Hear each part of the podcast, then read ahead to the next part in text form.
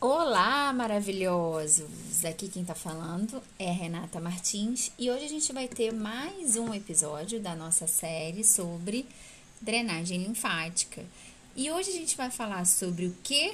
O nosso último episódio, sobre drenagem linfática.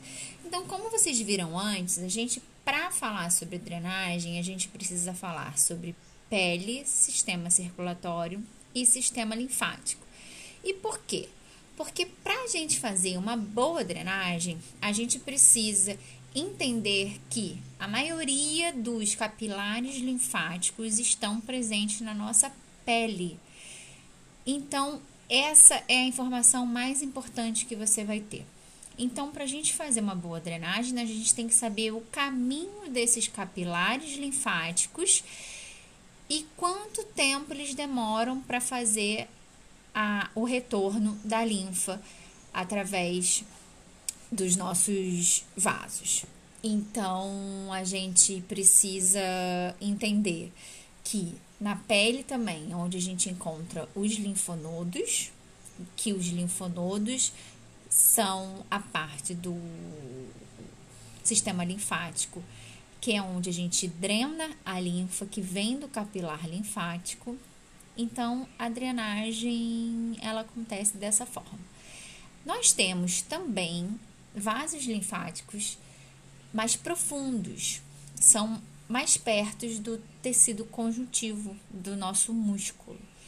Então, a drenagem propriamente dita, ela tem que ter uma pressão mais assim, uma pressão mais interessante, não só uma pressão para a gente pegar esses capilares que estão na pele, que são mais superficiais, quanto os vasos linfáticos um pouco mais profundos que estão lá perto do músculo.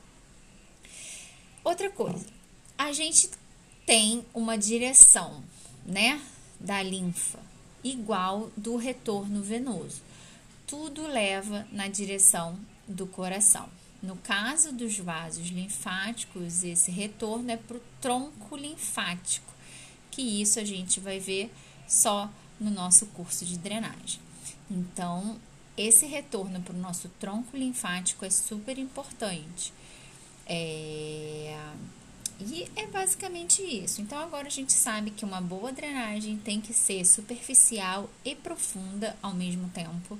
Então a gente tem que ter uma pressão que, que seja para drenar pele e tecido conjuntivo. Sabendo disso, a gente já sabe mais ou menos o tipo de pressão que a gente tem que fazer. E claro, fazer o bombeamento dos linfonodos sabendo, localizando cada linfonodo, sabendo onde cada linfonodo está, a gente sabe exatamente como enviar essa linfa, esse material metabólico de volta para ser drenado. Então, é isso, gente. Se vocês quiserem mais informação sobre drenagem, é, escreve seu nome aqui que acho que o nosso curso vai rolar no início do ano, tá bem? Um beijo, espero vocês.